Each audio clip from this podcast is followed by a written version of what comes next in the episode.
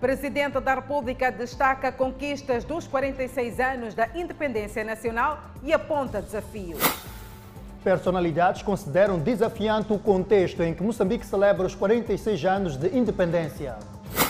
Deslocados continuam a chegar a Pemba, fugindo de confrontos em algumas zonas de Cabo Delgado. INAI surpreende barracas e bares abertos logo depois da comunicação à nação feita pelo Presidente da República.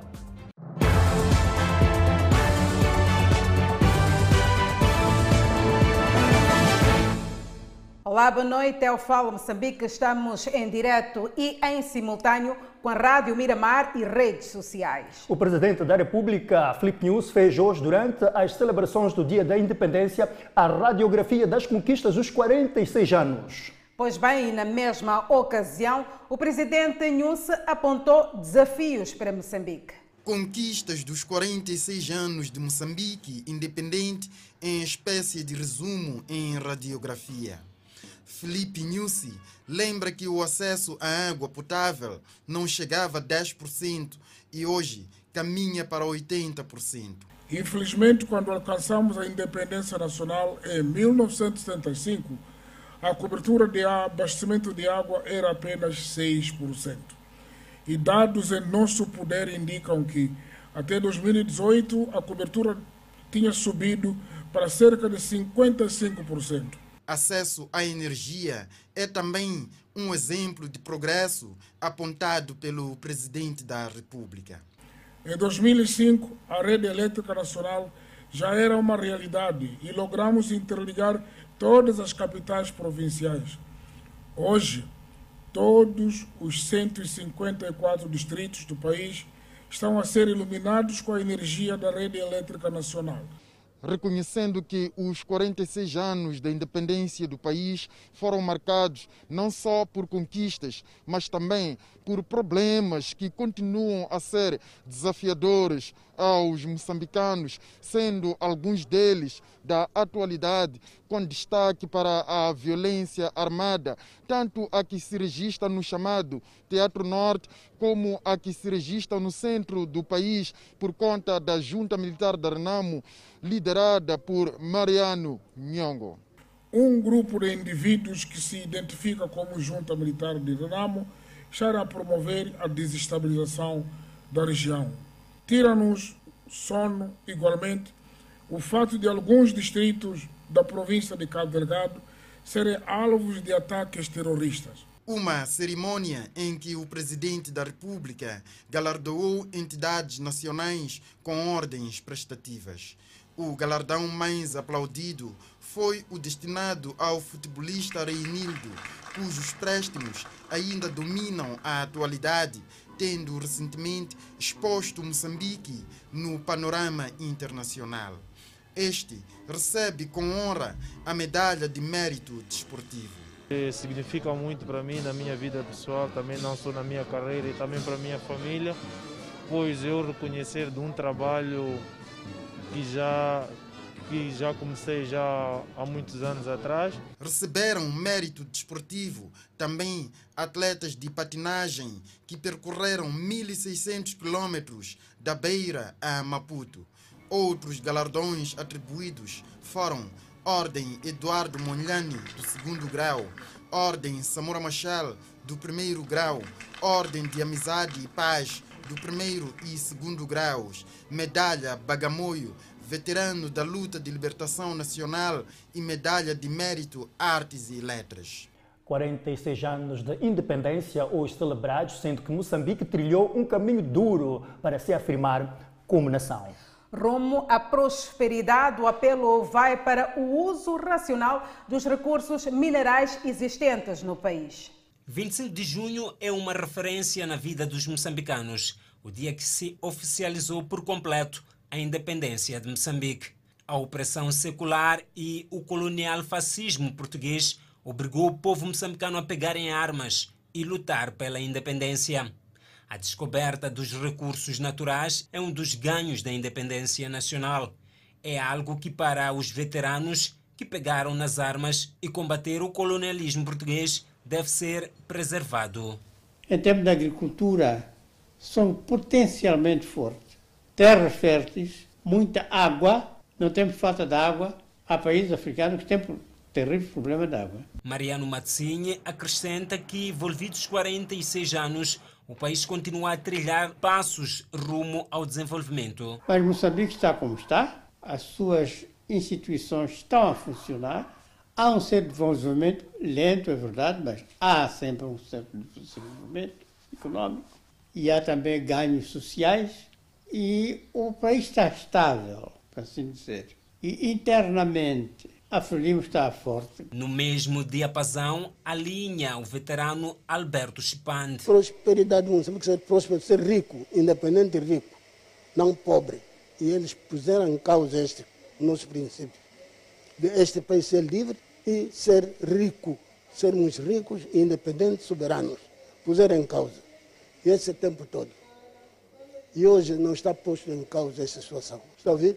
Tudo isto que está a ver aqui é o desenvolvimento, não é pobreza, é riqueza. O seu trabalho hoje é riqueza, você.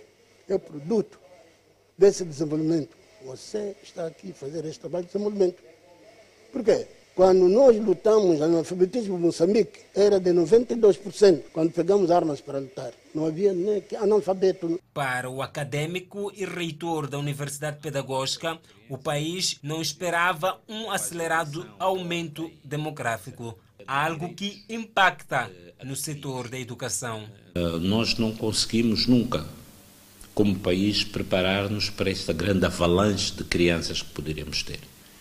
Então, não temos o número de professores suficientes, não temos escolas e salas suficientes, não temos uh, a qualificação do capital para trabalhar na educação suficiente, não temos os livros, as bibliotecas, os laboratórios, etc. São imagens que os moçambicanos nunca vão tirar das suas memórias. Ainda no âmbito da celebração dos 46 anos da independência de Moçambique, o antigo presidente da República, Joaquim Chissano, diz que os problemas atuais querem distrair os moçambicanos. É verdade, Danissa acrescenta ainda o antigo presidente da República, Joaquim Chissano, que o combate à pobreza deve ser encarado com coragem. Na consciência e na ponta da língua de Joaquim Chissano, os desafios do país aos 46 anos de independência.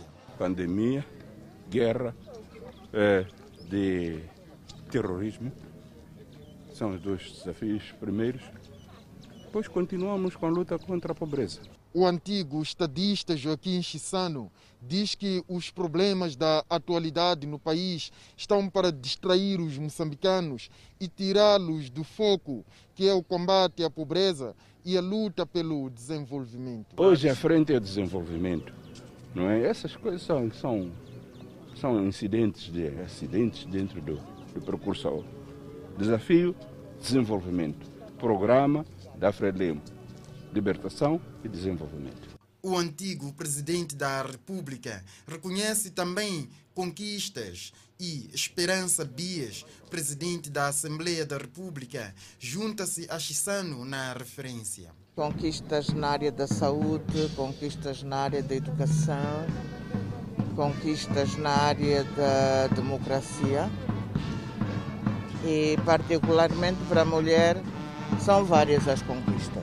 Ao seu estilo característico, com alguma melodia, Chissano encoraja os moçambicanos a fazerem face aos problemas.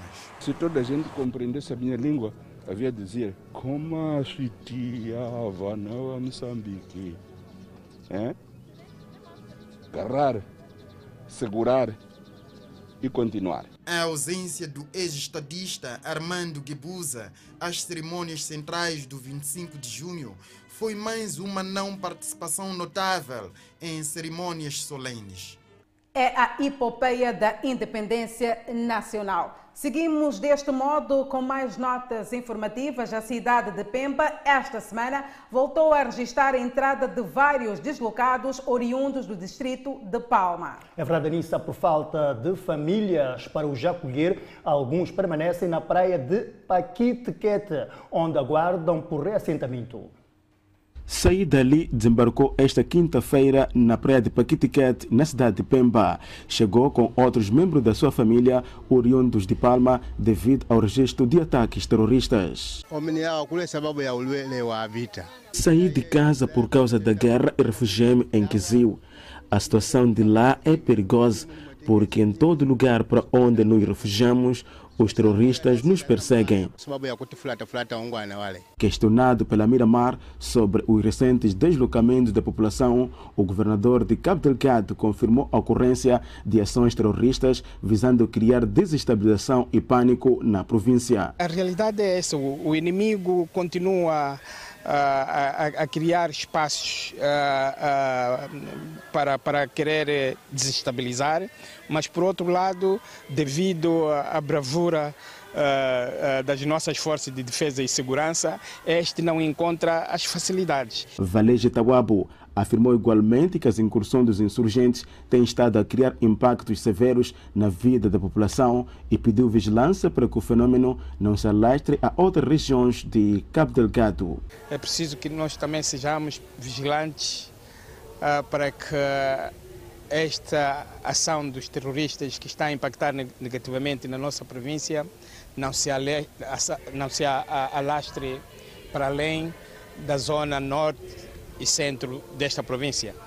E é nesse contexto, por causa destes fatores, que na nossa província as festividades não são exaltadas como deveriam uh, ser uh, uh, na nossa moçambicanidade. A celebração dos 46 anos da independência nacional acontece numa altura em que o país ultrapassa várias adversidades, uma das quais o terrorismo que afeta a província de Cabo Delgado, destruindo aldeias, matando pessoas, mas também provocando deslocamento da população para Frelimo, tal como no passado em que os moçambicanos uniram-se para vencer o colonialismo português.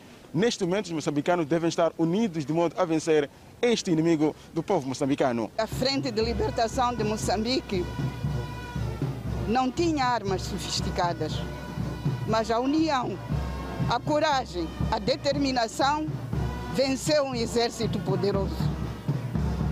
Hoje, os terroristas destroem vidas, já mataram muita gente, destroem conquistas do povo moçambicano, infraestruturas, bens da população. Nós, moçambicanos, temos o direito de desenvolver as nossas vidas, as nossas comunidades, os nossos distritos, a nossa província, o nosso país. Alcinda de Abreu congratulou o trabalho das Forças de Defesa e Segurança na proteção da população contra as investidas dos insurgentes. As decisões anunciadas pelo presidente da República, Flip News, para o controlo dos casos da pandemia da Covid-19 dividem opiniões. Alguns moçambicanos consideram que as medidas anunciadas vão ajudar na redução dos casos que tendem a aumentar no país. Aumento do número de casos da Covid-19 pelo desrespeito das medidas de prevenção da pandemia obrigou o presidente da República a voltar a estabelecer o horário das 22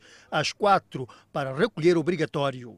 Manuel Salvador é transportador de passageiros e diz que a medida anunciada não vai lhe ajudar. Yeah, é um pouco complicado porque eu vou falar de mim, não de, de, de segunda pessoa. Por exemplo, eu trabalho com este carro. Eu saio 19 horas vou deixar o carro no Albazine, tenho que ainda ir na Guerra Popular apanhar chapa vivo na Matola Rio. Então é um pouco complicado, essa hora ainda estarei na estrada. Flip News anunciou ainda que os restaurantes devem funcionar das 6 às 20 horas. Os teatros também voltam a estar com as portas fechadas. É muito bom. Não condeno o presidente porque pronto, a doença também vai piorando. Nesta sexta-feira, as pessoas aproveitavam a praia da Costa de Sol, que deverá permanecer 30 dias sem banhistas, a começar deste sábado, 26 do mês em curso.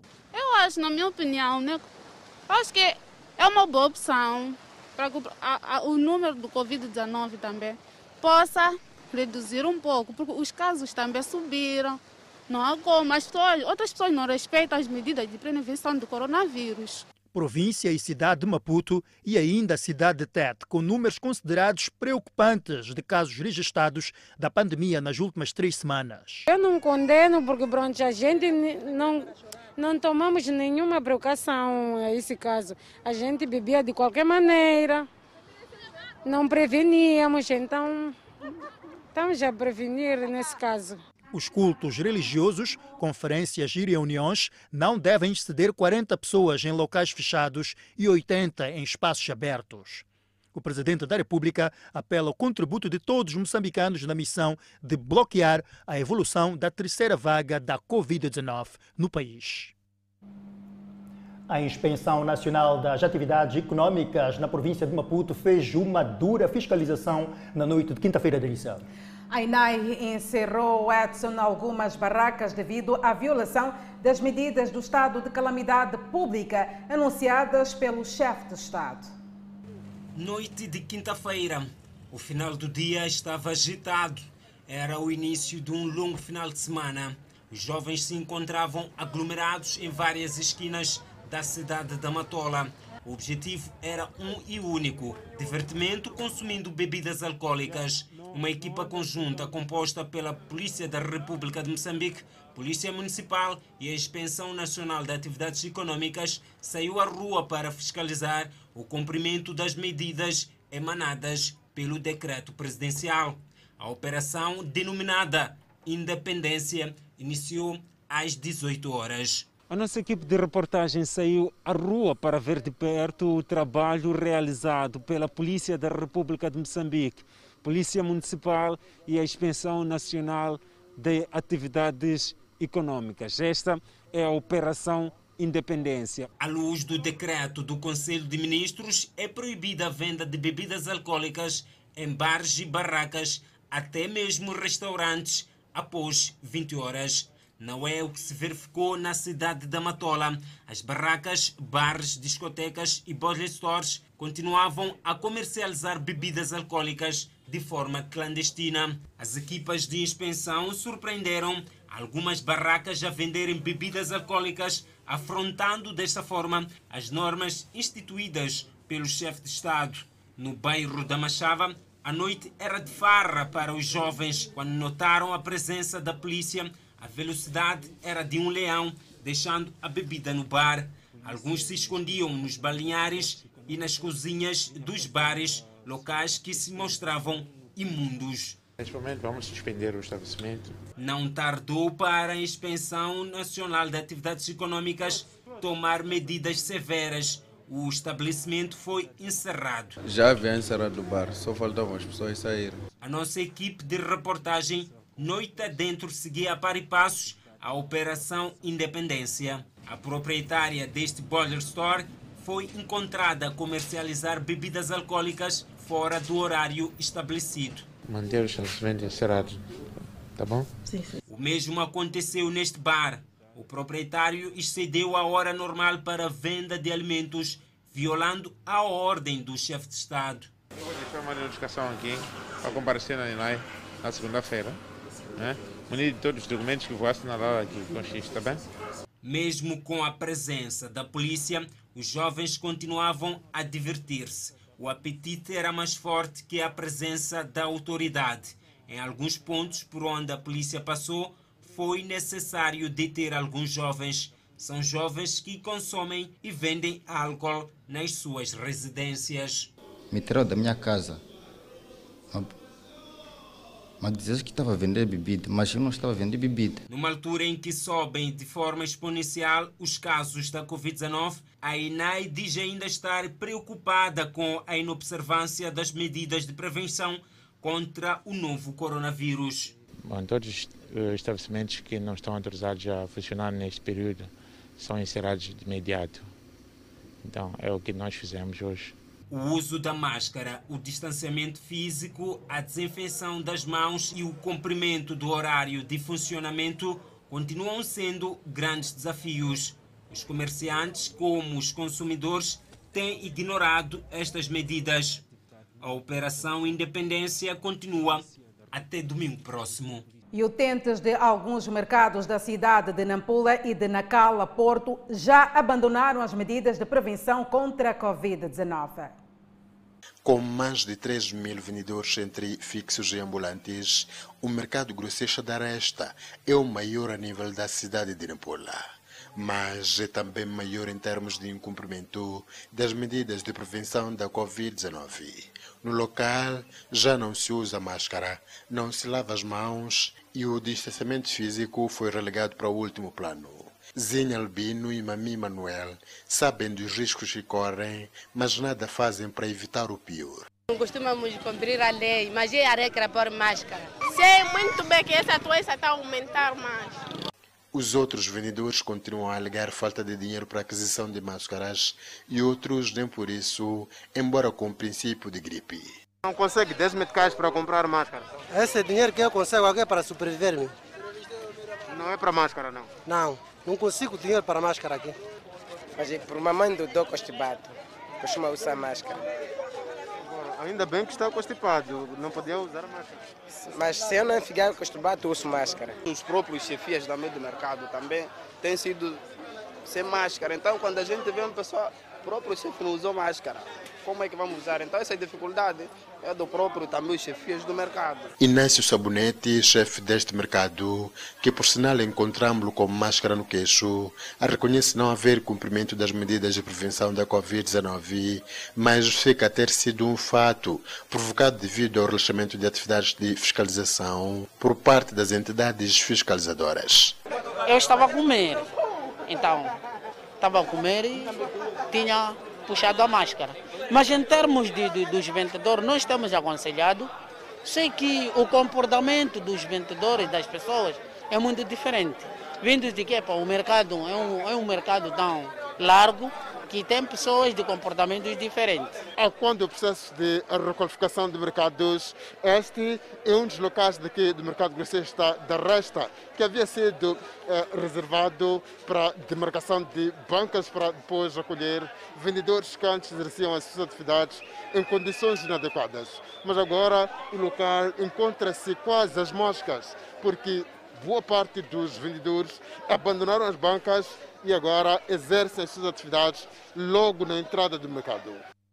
Em Nampula, além do mercado da Resta, o incumprimento das medidas de prevenção da Covid-19 verifica-se igualmente a nível dos bairros da OJM, Volgo Bombeiros, Belenenses, 25 de junho, Volgo Matadouro, na cidade de Nampula, e Mercado Juma, na zona portuária de Nacala. O mercado grossista do Zimpeto, em Maputo, registra um aumento de preços de alguns produtos frescos, com destaque para o tomate, laranja, hortícolas e legumes. Produtos como o tomate, no principal mercado grossista da região sul do país. Em meses passados, a caixa chegou a ser vendida a 1.500 meticais. Com o aumento da oferta, custa agora entre 250 a 750 meticais a caixa. A laranja, a lata, antes 250 a 300 meticais, com a disponibilidade custa entre 100 a 150 meticais nacional e 250 sul-africana. O repolho, o feijão verde e hortícolas, como a couve e o alface, também registram aumento da oferta. O tomate está normal, está normal, está muito barato agora. Sim, sim. Por exemplo, o nosso tomate, nosso tomate nacional está muito bom, o preço, é normal, dá para manter. Sim, sim. Sim? Ah, tá 380. Sim, sim. Máximo são 400. Yeah, está muito, muito mesmo porque às vezes tem laranja nacional e a África do Sul vem se juntar, para os preços estão um pouco razoáveis. Sim, estão um pouco razoáveis. Já, posso dizer que não, não há falta de fruta. Depende agora é das pessoas para comprar. É das pessoas. Clientes, como é que é? Um pouco, mãe, um pouco, um pouco. Eu basta bater às nove, já não há clientes. Mas é para compra um pouco. Quem compra para revender ou consumo também constata a disponibilidade destes produtos. É para vender. Como é que estava o preço? Era um pouco Venho comprar tomate para o consumo. Sim. Eu quero metade. Preço, como é que Está razoável. Caminhões perfilados de produtos e vendedores ocupados em angariar clientes. Estou a vender, mas é para não ter muito dinheiro, porque está muito barato. Sim, não como há muito tempo. Estava 800, 900, 1.200. Sim, agora está 500, 400 uma caixa. 300 uma caixa, sim. Segundo os vendedores e a direção do mercado, aumento da oferta deve-se à disponibilidade dos produtos no mercado sul-africano e também nacional. Entretanto, alguns produtos como a cebola e batata reno mantêm a tendência dos preços que variam entre 350 a 380, a cebola entre 200 a 280 meticais, o saco de 10 quilos. Automobilistas na Beira pedem um melhoramento da via que é usada por caminhonistas que transportam areia para vários pontos. Há dois dias que a circulação ficou condicionada por conta de alguns caminhões que enterraram naquela rodovia. A zona do Six Mile na cidade da Beira é o local onde a maior parte dos caminhões vão à busca de solos para a terra e construção de infraestruturas nesta urbe. A única via que dá acesso aos campos abertos onde são retirados os solos já há muito tempo que reclama alguma intervenção. Como consequência deste fato, há dois dias que a circulação ficou paralisada por conta de alguns caminhões que enterraram na rodovia, obstruindo a passagem dos que já haviam carregado os solos e outros que pretendiam entrar no local. Já estão a ver, imagina todos os caminhões, bicha para entrada, bicha para saída. Aqui ninguém está entrando, ninguém está a sair. E falando disso, daqui a começar de lá, no princípio para lá, a estrada não está bom.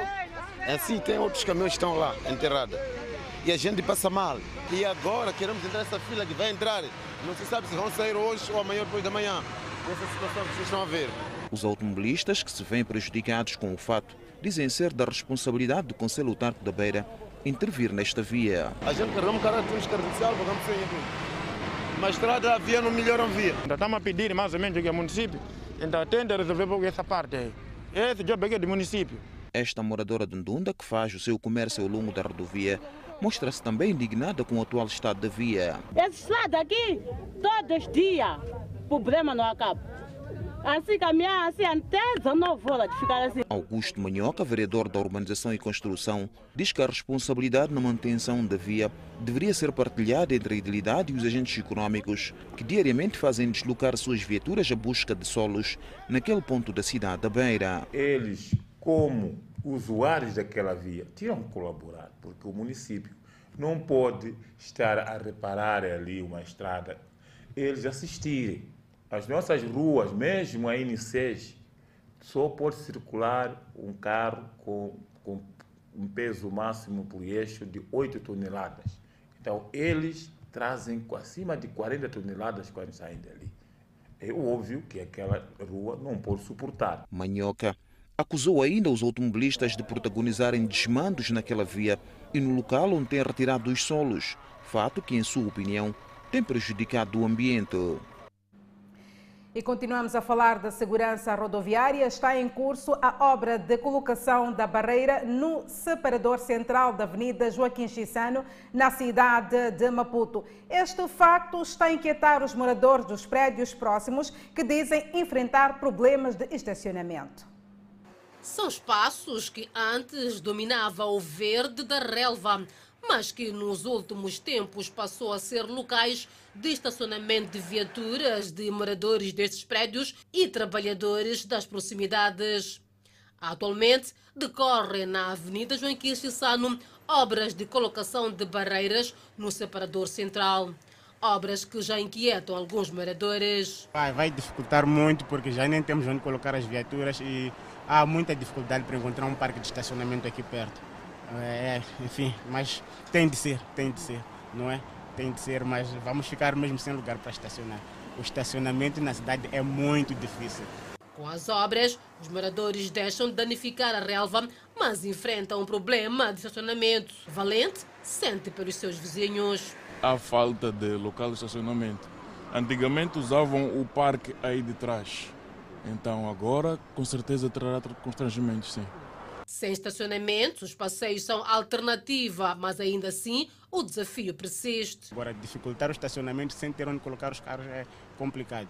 Agora a ideia é que chega mais cedo ou não? É, agora aqui é Kung Fu. Quem chegar primeiro, estaciona. Apesar das lamentações, reconhecem que as obras vão devolver a estética da cidade e evitar acidentes de viação. Vai ser difícil, mas acho que vai ficar mais civilizado. Vocês nem imaginam como é que isto fica cheio de carros. As pessoas parecem que têm tem, tem, tem, tem dinheiro para esbajar carros em todo sítio, fica cheio de carros em todo sítio. Isto vai ficar mais civilizado, as pessoas que se organizem melhor. Yeah. Para a estética da cidade, É uma boa, é uma boa, foi uma boa decisão, sim, porque eles usavam já, e criavam acidentes também. Sim, os carros ficavam aí de qualquer maneira. O projeto de colocação eh, de barreiras eh, poderá chegar a locais como estes que neste momento servem de estacionamento. Tal como acontece em muitos pontos da capital, com problemas sérios de estacionamento, os moradores destes prédios pedem soluções urgentes para o estacionamento de suas viaturas.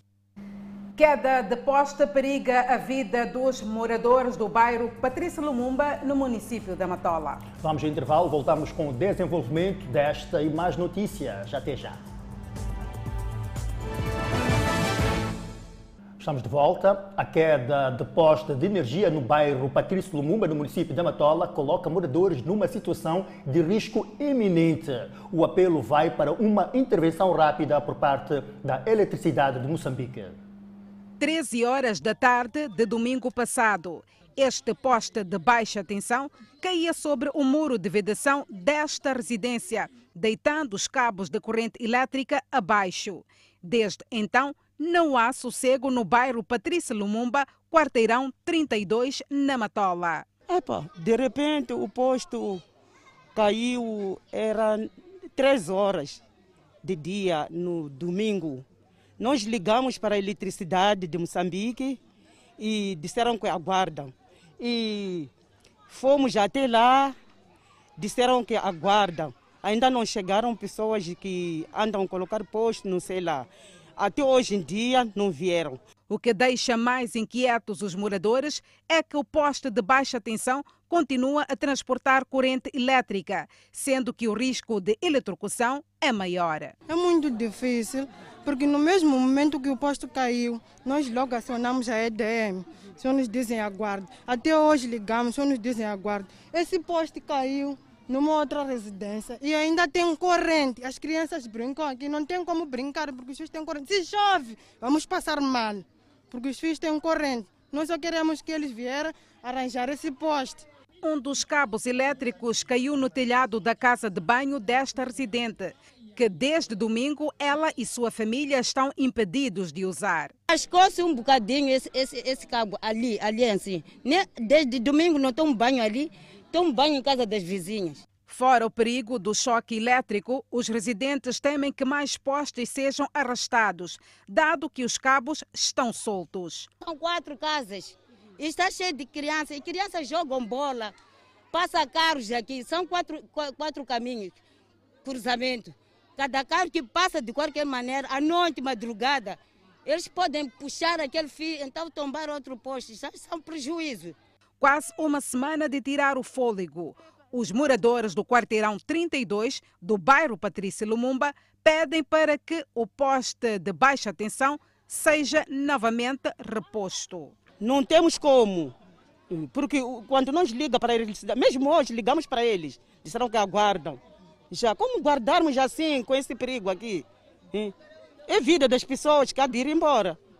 Mas afinal, a eletricidade quando se acontece isto aqui, não é ele que arranja. Os cabos de corrente elétrica ainda ativos, além das residências, atravessam a estrada. E seguimos com outras notas informativas. Um jovem foi assassinado no bairro 1 de Maio, na cidade de Chimoio, em Manica. Presume-se, Darissa, que os protagonistas do crime sejam indivíduos supostamente indultados. O bairro 1 de Maio está de luto com a morte de um jovem de 28 anos de idade. O finado foi surpreendido neste local por dois jovens quando ia para a sua residência e estes teriam agredido o mesmo.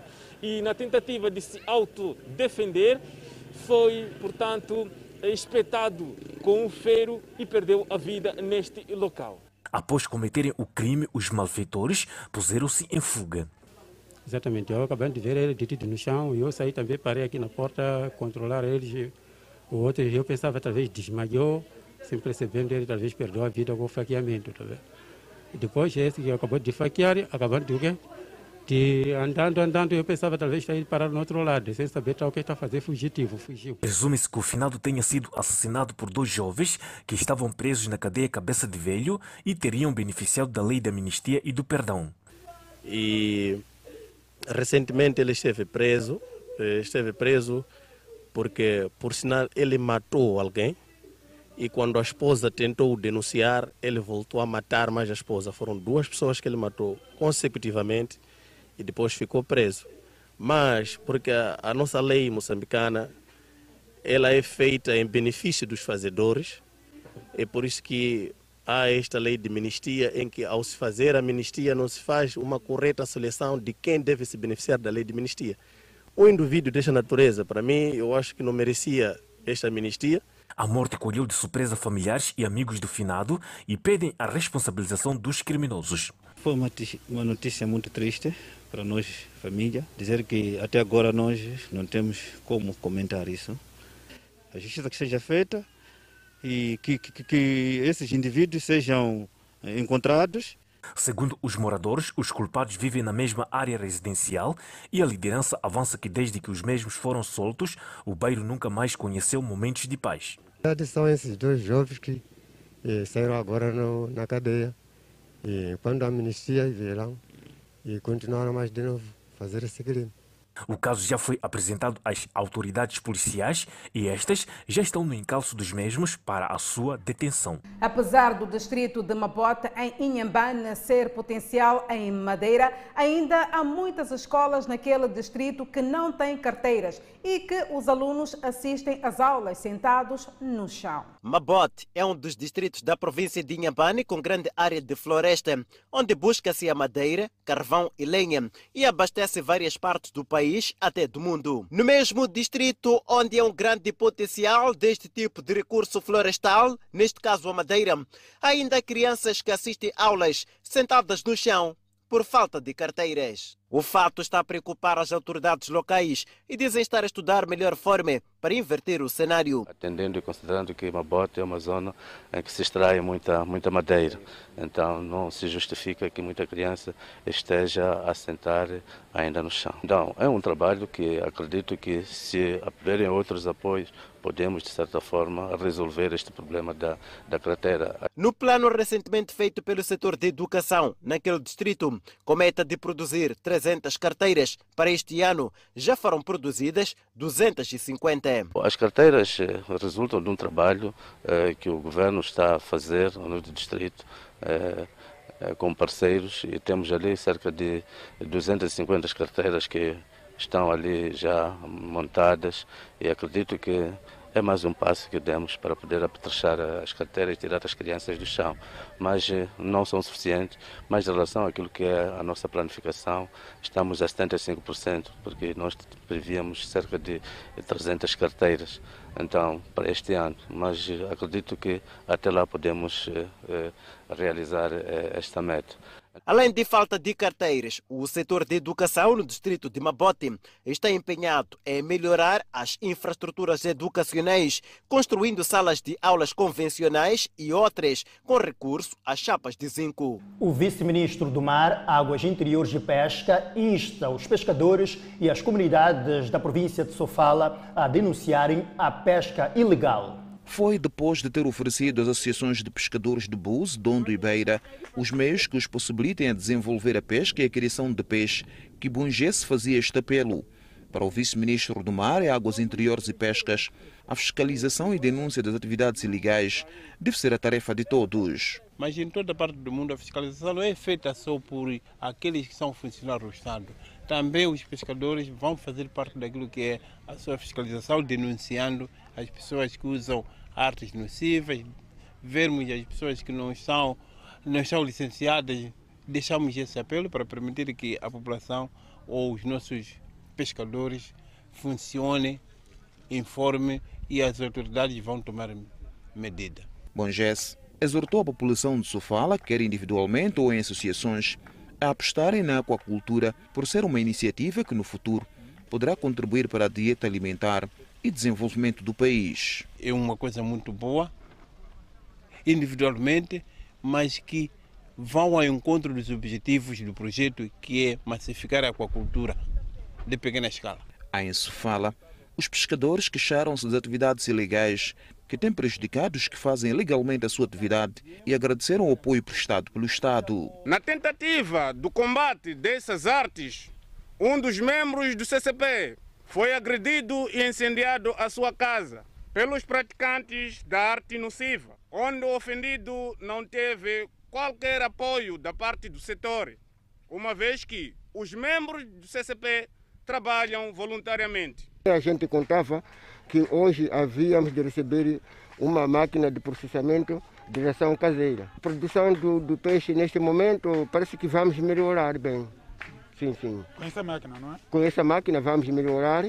Os pescadores pediram o melhoramento das vias de acesso para o escoamento da sua produção pesqueira e ainda o melhoramento dos mercados já destruídos pelos ciclones Idai e Luiz e meios que ajudem na fiscalização da pesca ilegal. O presidente da Frelimo reinaugurou hoje o edifício sede da sede nacional do Partido Frelimo.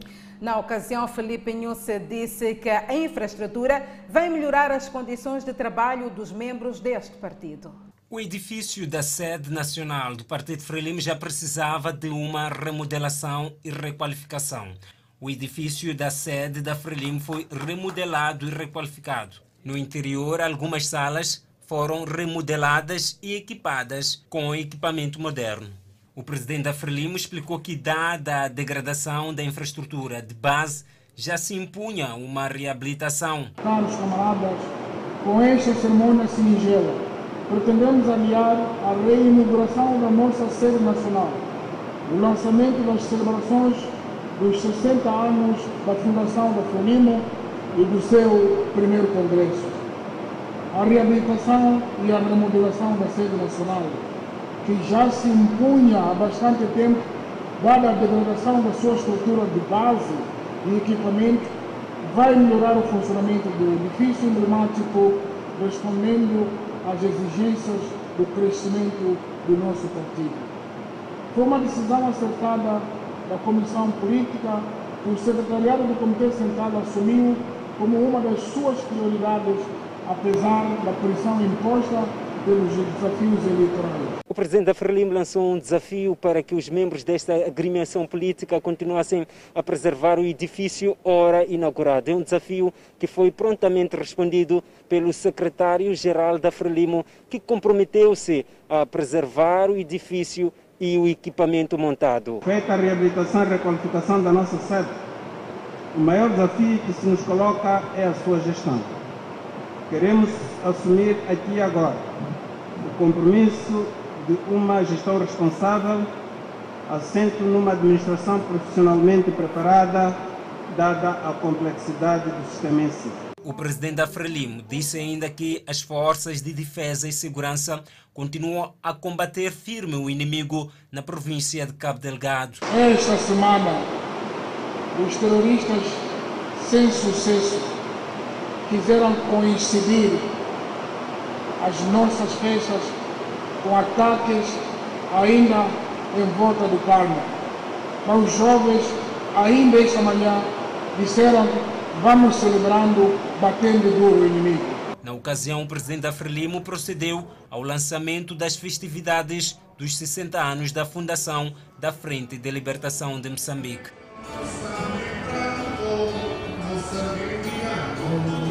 Docente acusado de abusar sexualmente a aluna Emanica. Para acompanhar ainda nesta edição do Fala Moçambique, logo após o intervalo, Moçambique registra 219 recuperados da Covid-19. Nós voltamos dentro de instantes. Até já. O Fala Moçambique está de volta. Uma estudante do Instituto Superior Politécnico de Manica foi abusada sexualmente por um docente. A mesma concebeu por três vezes e de igual número foi obrigada a abortar pelo, referido professor universitário. Ao invés de aprender engenharia de processamento de alimentos, o curso pelo qual teria pela primeira vez colocado os pés no recinto da Universidade Superior Politécnico em 2018 em Manica. A estudante conta que o docente lhe seduziu para que mantivesse relações sexuais, tendo contraído a primeira gravidez, e o referido docente obrigou a abortar. Assim o fez por mais duas vezes. Mas a quarta vez já não foi possível e decidiu quebrar o silêncio. Ele me ameaçava, quando tivesse teste ele me ameaçava. Temos teste, tens que vir para a minha casa, manter relações comigo para poder dar nota. Orei, eu dizia que não, ele dizia que se você não vir, eu não vou te dar nota, eu acabava por ceder. Em 2018 fiquei grávida, ele me ameaçou para tirar a primeira gravidez. Com oito meses grávida, o seu docente ou suposto predador não assume e ameaçava a vítima para não denunciar sob pena de chumbar. Ele me ameaçava, me obrigava para tirar, dizia que se eu não for atirar, ele ia me chumbar na faculdade, ia me fazer eu ficar há mais de 20 anos na universidade, porque esse tipo de caso não é relevante na faculdade, é o que ele dizia, porque se eu for aí meter queixa, poderão resolver, porque esse assunto, ele é, ele é docente, ele tem poder. O pai da estudante está inconformado com a situação e não compreende a atitude do docente universitário do Instituto Superior Politécnico de Manica. Sinto muito mal, porque eu levei a minha filha para aquela escola para me trazer certificado, não me trazer a grávida. É, agora eu me sinto muito mal mesmo, muito revoltado com aquele senhor porque ele é um professor. Um professor numa escola é como se fosse um pai. A sociedade civil em Chimoio considera o ato como sendo negativo e pede responsabilização do suposto abusador sexual. E nós queremos que este caso, que já está no nosso poder, levarmos à procuradoria e irmos até a a tal universidade, vermos se conseguimos sanar este problema. Um docente desse não merece estar numa escola. O caso já deu entrada na Procuradoria da cidade de Chimoio. A nossa equipa de reportagem procurou colher sensibilidades sobre este assunto junto das autoridades na província de Manica. Estes eh, dizem ter conhecimento do caso e prometeram se pronunciar nos próximos dias. Sem gravar entrevista, o docente em causa diz ter conhecimento do caso e assegura que as autoridades estão a averiguar o assunto. As autoridades governamentais na província da Zambésia estão a evitar esforços para desmantelar os focos de aquisição de drogas que têm estado a ser apreendidas via marítima ou mesmo ao longo da Estrada Nacional número 1. Em menos de três meses foram encontrados numa residência na cidade de Climane mais de meia tonelada de droga diversa, com destaque para menfetamina, cannabis sativa, heroína, entre outras que acabaram por ser incineradas depois de um despacho do tribunal. Com esta apreensão de mais de 300 quilos de mentafetamina no distrito de Mucuba, a secretária de Estado na Zambesa, Judite Mussácola, avança ser preocupação das autoridades e esforços estão em curso para intervir o cenário. Eh, temos estado com algumas situações que não, não são muito boas. Queremos aqui agradecer às nossas forças de segurança, eh, às nossas alfândegas, às forças de fronteira, que têm estado a fazer um trabalho de fiscalização, monitoria destes processos e nós vamos contar, continuar a monitorar.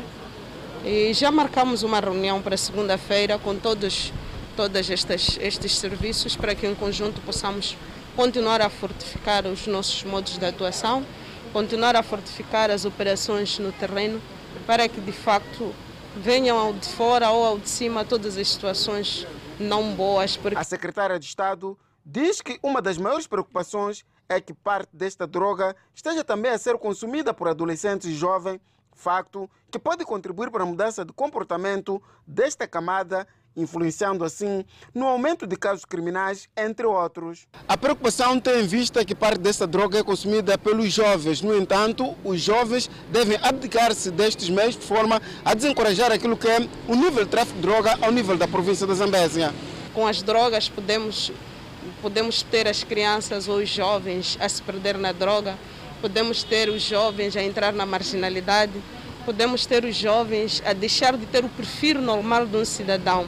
Então temos todos que lutar contra a droga, temos todos que lutar contra estes que trazem a droga na nossa província e no nosso país. E é isso que em conjunto queremos pedir também e agradecer aos nossos meios de comunicação social que também têm estado a fazer um grande trabalho da divulgação e sensibilização para que continue a sensibilizar a nossa comunidade, continue a sensibilizar os nossos jovens, os nossos filhos, os nossos irmãos, para que não se metam nestas situações. Esta quinta-feira, a secretária de Estado visitou o Comando Provincial e outros serviços ligados ao ramo da polícia de forma a inteirar-se do nível de funcionamento e juntos refletirem sobre os recentes casos de tráfico de droga e outros males que apoquentam a população desta província. E passamos a atualizar os dados da Covid-19. Nas últimas 24 horas, houve o registro de mais de 219 casos totalmente recuperados da Covid-19 no país. O país tem um cumulativo, um cumulativo de 70.571 recuperados da pandemia viral. Por outro lado, Moçambique tem cumulativamente 3.652 internados e 117 recebem tratamento nos centros de isolamento. Olhando para os casos positivos, o país tem 74.186 casos positivos registrados, dos quais 73.817 são de transmissão local e 369 importados. Moçambique testou nas últimas 24 horas 3.063 amostras, das quais 534 revelaram-se positivas. Destas, 506 são de nacionalidade moçambicana três são estrangeiros e 25 de nacionalidade ainda por se identificar e resultam de transmissão local. Moçambique registrou dois óbitos da Covid-19, elevando para 865 as vítimas mortais. Neste momento, o país tem 2.746 casos ativos devido a esta pandemia viral, que é o novo coronavírus. Prosseguimos com as notícias. O presidente da República, Felipe News, inaugurou este sábado o novo edifício da televisão de Moçambique. O novo edifício da televisão de Moçambique, inaugurado nesta sexta-feira pelo presidente da República, faz parte do pacote da migração digital. Estas infraestruturas refletem o nosso crescimento quantitativo e qualitativo na promoção de um dos maiores ganhos do povo moçambicano, o direito à informação. Foi criada a TMT para libertar a TVM da responsabilidade de transmissão dos conteúdos no processo de transição para o digital. A TVM diz-se pronta para os desafios da migração digital. Hoje, a televisão de Moçambique dá um passo gigantesco rumo à modernização tecnológica. O presidente da República, Felipe Jacinto Nunes, garante que nos próximos cinco meses, isto é até dezembro, o sinal analógico poderá ser desligado por completo para dar lugar ao sinal digital que vai conferir maior qualidade. E o presidente do Conselho de Administração da TV Miramar, José Guerra, garante que a empresa está preparada. A conversa que nós já tivemos, portanto, uh, com o TMT, eu acredito que sim, que estamos preparados. Pronto, é são grandes desafios, não é? Portanto, eu estou a falar neste preciso momento, entanto, que a TV Miramar.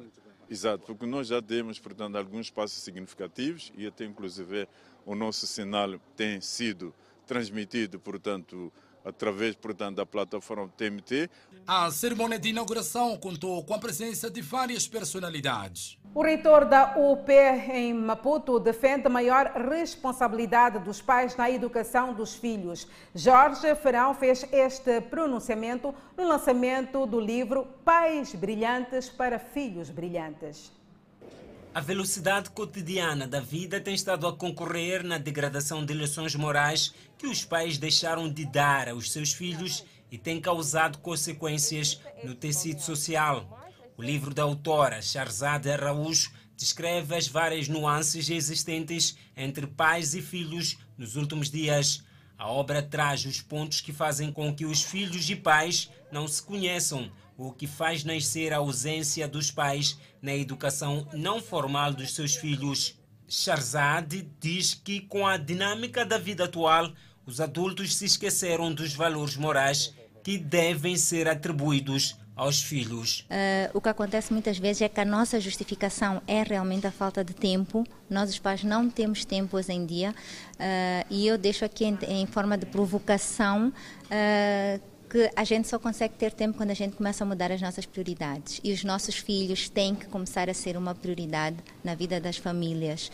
Uh, na perspectiva de começarmos a parar um pouco de apontar os dedos à nova geração. Uh, e acreditarmos nela e percebermos que nós somos os responsáveis por entregar esta nova geração uh, em formato adulto à sociedade. Com a dinâmica e a correria da vida, tem sido difícil dar atenção aos filhos. É algo que os pais e encarregados de educação reconhecem e que os filhos vão perdendo alguns valores morais por falta de apoio dos pais. Uma, alguma educação, como partilha, às vezes tem meninos que não têm bicicleta, brincamos, já empresta ao primo, empresta ao amigo. E são coisinhas que não são tão coisinhas assim, é importante saber partilhar, sabendo que é dele. E pronto, vamos aí pedir desculpas quando deixam cair outras crianças, que não é de propósito. Dá para ensinar alguma coisa e ter um bom momento com os meninos. É difícil, mas é possível se nós nos organizarmos. Cá estou. O reitor da Universidade Pedagógica de Maputo diz que a educação dos filhos é uma ação inacabável. Os últimos tempos têm provado ser de muita solidão por um lado pela pandemia, por outro porque agora nós nos fechamos completamente nos nossos celulares. Pais e filhos vivem isolados e raramente choram juntos, tampouco falam dos seus sonhos, das suas alegrias e das suas frustrações. Todos nós nos tornamos máquinas de trabalhar, aqueles que por felicidade ainda conseguem ter espaço para trabalhar, ou temos transformado, acima de tudo, as nossas crianças apenas em máquinas de aprender. O sopro do saxofone abrilhantou o lançamento do livro Pais Brilhantes para Filhos Brilhantes. China promove oficiais de segurança a cargos de alto escalão. A Venezuela celebra o aniversário da independência. São notas informativas para conferir logo a seguir o intervalo. Nós voltamos dentro de instantes. Até já.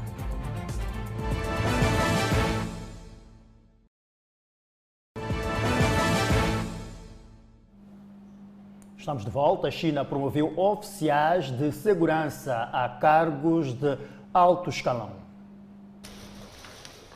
A elevação de John Lee, 63 anos, um ex-vice-comissário da polícia, a secretário-chefe, é a primeira vez que um especialista em segurança assumiu a posição de número 2 no território desde a transferência de Hong Kong do domínio britânico para o governo chinês em 1997.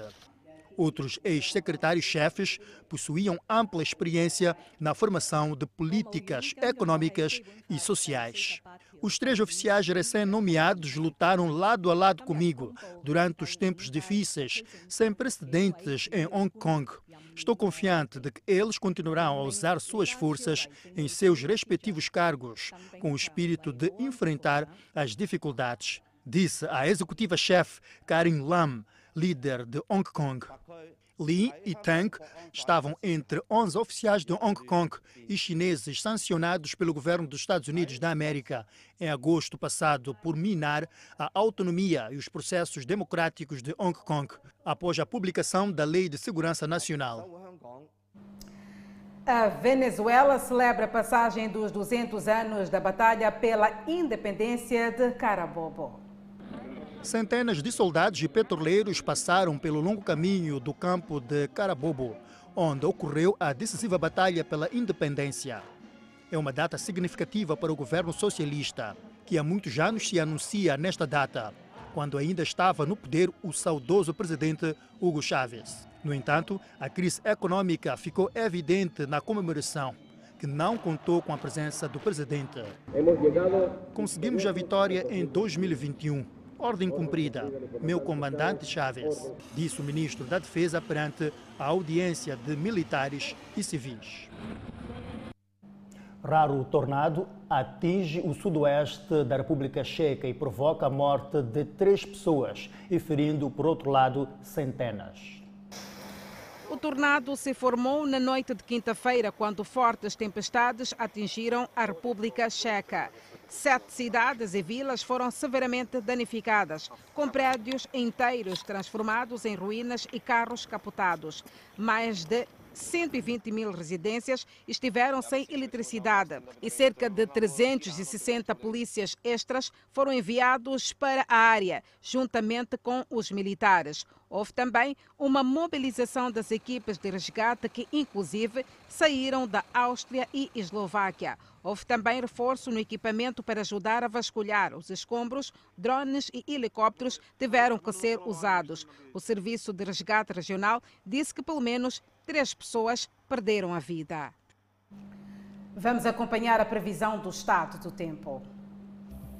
Na zona norte, Pemba de máxima poderá registrar 27, Lixinga 22, a cidade de Nampula de máxima poderá registrar 28 graus Celsius. Na zona centro, Teta de máxima poderá registrar 32, Quilimane 30, Manica 27 e a cidade da Beira 29. Vilanculos 27 de máxima, para Inhambane 28 de máxima, Xaixai 29 de máxima e 16 de mínima e para Maputo 30 de máxima e 14 de mínima.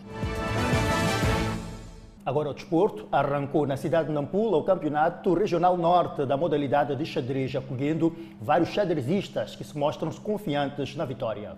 Atualmente praticada por um total de 800 jogadores registrados, a modalidade de xadrez é praticada não só por adolescentes, mas também por jovens e adultos de ambos os sexos. As táticas do jogo são nos ensinadas por este adolescente de nome Shelton, de 7 anos de idade. Para ganhar, é preciso primeiro dominar o centro, só que os peões, como não capturam frente a frente, eles estão parados a jogada que é mais comum fazer neste tipo de abertura é o cavalo para aqui.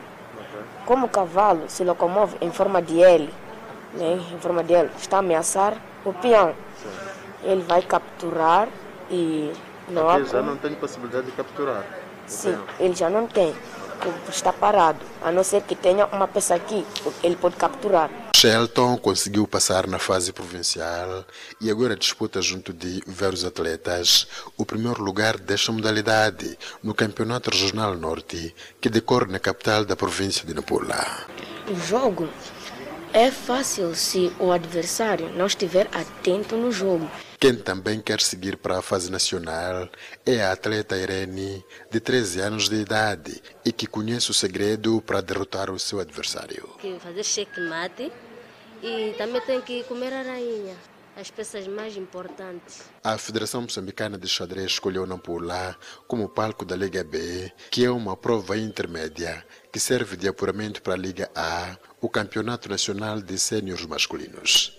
E já existem condições para a realização das provas. Este aqui é da Zona Norte, que está a decorrer na Nampula. Da Zona Centro está a decorrer na Zambésia e da Zona Sul está a decorrer em Vilanculos. Xadrez é uma modalidade que na cidade e província de Nampula não se faz sentir. As agremiações que tanto trabalham com os atletas da modalidade falam de falta de incentivos. Mas já há vários esforços que decorrem para atingir os patamares mais altos da modalidade. Nós já tivemos uma, uma atleta aqui, saída de Nampula, é, que foi para Batum. Então é, é, é, gratificante isto, dizer que sair uma, uma atleta aqui para a Geórgia, só podemos nos orgulhar. A criação das ligas A e B é um modelo encontrado pela Federação Moçambicana desta modalidade para garantir maior competitividade nos campeonatos de sênios masculinos, o que não acontece em femininos devido ao número limitado de praticantes.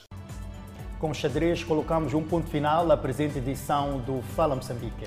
Muito obrigada pelo carinho da sua audiência. Voltamos a estar juntos dentro em breve. Até lá. Fique bem.